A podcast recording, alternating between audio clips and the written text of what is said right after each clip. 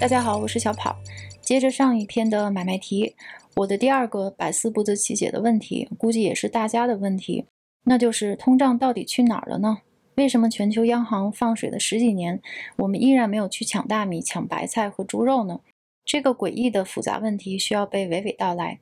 那么现在，首先想象您有一笔钱，把它存到银行里。银行给您的利息足够覆盖所有的生活费、房租、娱乐和消费，还没风险。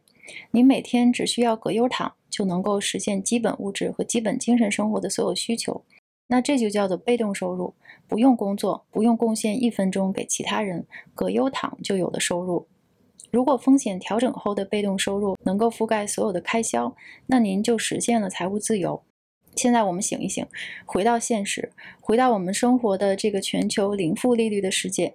您同样的一笔钱存进银行，只能收到不到百分之一的无风险利息，这已经不能覆盖您的基本生活开销。我还没有考虑到物价通胀。如果您仍然想要葛优躺，那现在该怎么办呢？只有两个办法：要么您去找到比原来多十倍、百倍的钱存进银行。要么您把钱投入到风险更高的地方，高风险高收益，没风险当然就没收益。两个办法好像都没那么容易。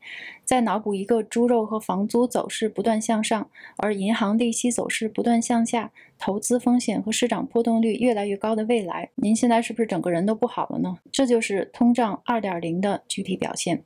通胀一点零的时代，您担心的是基本生活和物质自由；而通胀二点零时代，您担心的是财务自由。一点零和二点零有一个共同的关键词，那就是越来越买不起了。通胀一点零的情境下，您越来越买不起的是饱腹的猪肉和保暖的内衣，哦，不对，保暖的棉衣。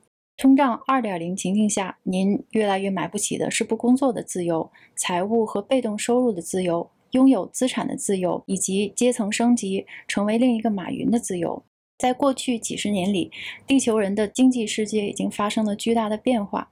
通胀这件事儿其实已经不能够单纯的再以物价来衡量，价格不断走高的，现在已经买不起，而且预期将来会越来越买不起的东西，不是白菜、猪肉和过冬的棉袄，而是资产，比如房子，比如组合投资，比如可以钱生钱、实现财务自由和希望的资产。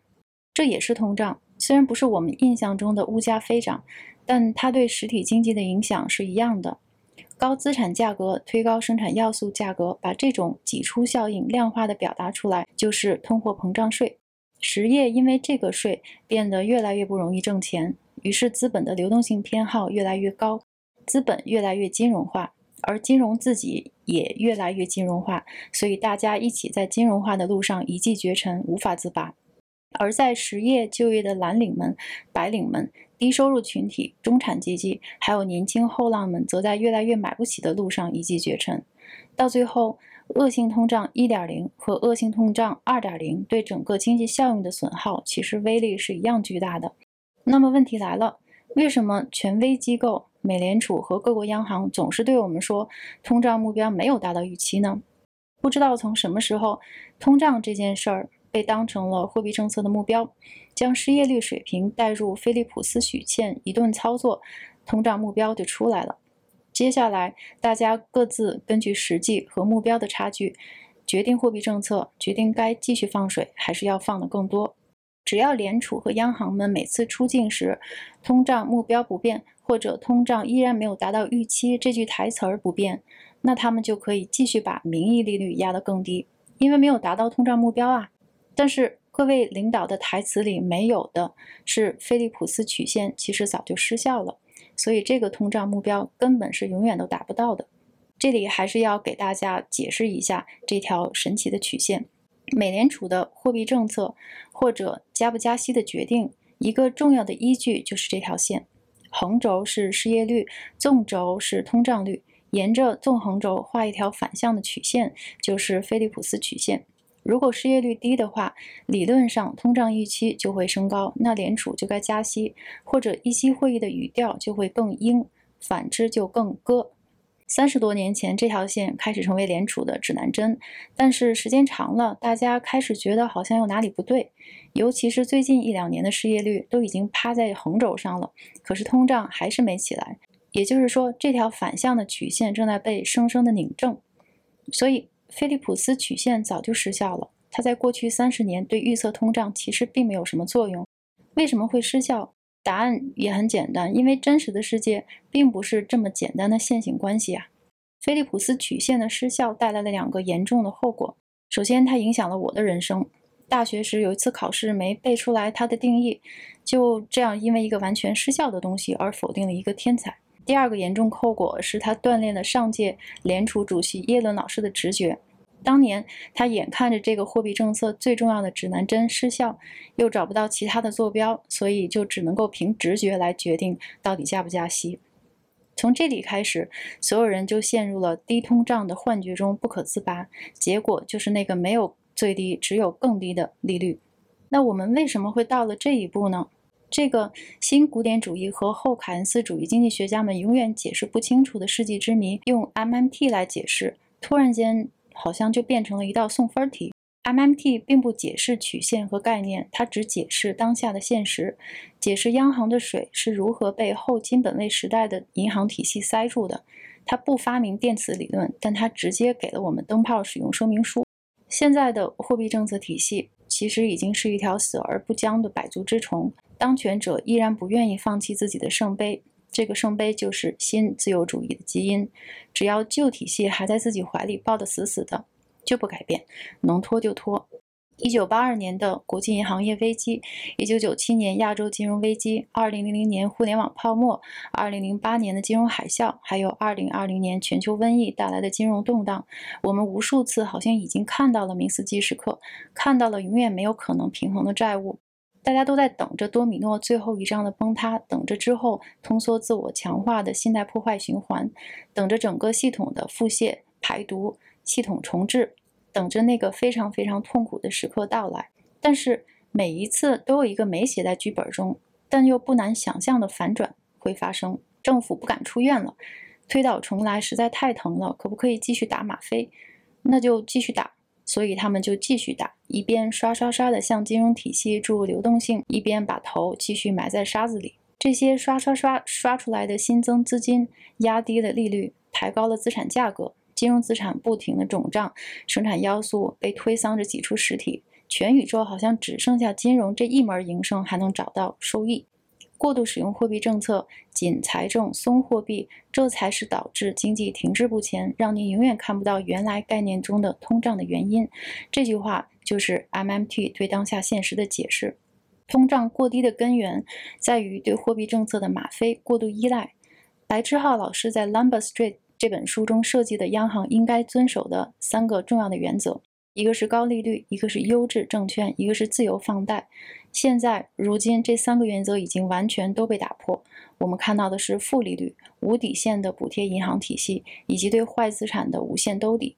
这就是 MMT 登场的天时地利，它要用一个极端的行为艺术来改变这一切。我想起了李森科老师和春化处理的故事。李森科老师发明的把小麦种子埋在雪地里，就能够将冰天雪地的西伯利亚变成鱼米之乡，这么奇葩的科学，却得到了当时斯大林和赫鲁晓夫同志的强力支持，还被鼓吹成新拉马克主义理论，就是获得性遗传，成为建立无产阶级主义生物学的理论基础，甚至把它当作排除异己的工具。李森科老师的理论当然一点都不科学，但是一碰到政治。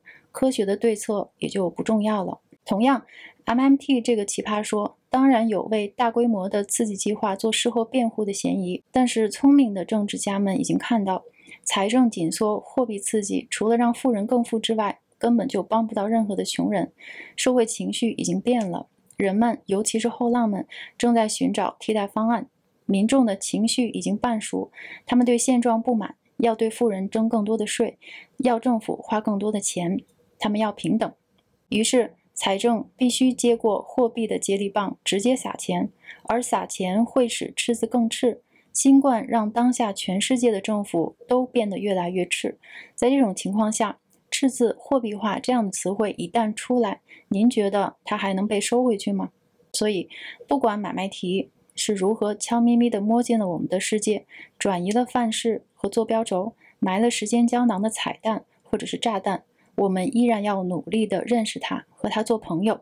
现在回到最开头的那个灵魂拷问：那我们到底该如何做那个趁机喝掉半杯水的机会主义者，做那个有水喝的和尚呢？回答这个问题的最好的办法，就是把 MMT 下可能发生的情况推演到极致。我们想象一个所有国家政府开始意识到，原来通胀可以被制造并被滥用的世界。一个利率为零甚至不存在利率的世界，一个政府控制利率曲线的形状，想画成啥样就画成啥样的世界，一个没有央行，所有经济调节都用财政和税收来搞定的世界。嗯，这么想好像有点太极端，或者我们柔软一点，设想一个利率被设为通胀目标率的世界。一个曾经让所有央行一筹莫展、好像永远也达不到的通胀目标，突然间变成了一个下限的世界。也就是说，一个从极度缺乏通胀到过度通胀的世界。在这样的世界里，持有债券这件事儿还有意义吗？金融资产还香吗？黄金有多香？生产性和实物资产会开始变得香吗？这个世界会不会回到过去，回到上一个循环呢？请大家不要觉得这些问题很极端，老乡。要记住，撒旦是个狡猾的家伙。直到他坠落前的一个小时，连上帝都以为他是天堂里的一个美丽存在呢。好，今天就跟大家分享到这里，我们下次再见。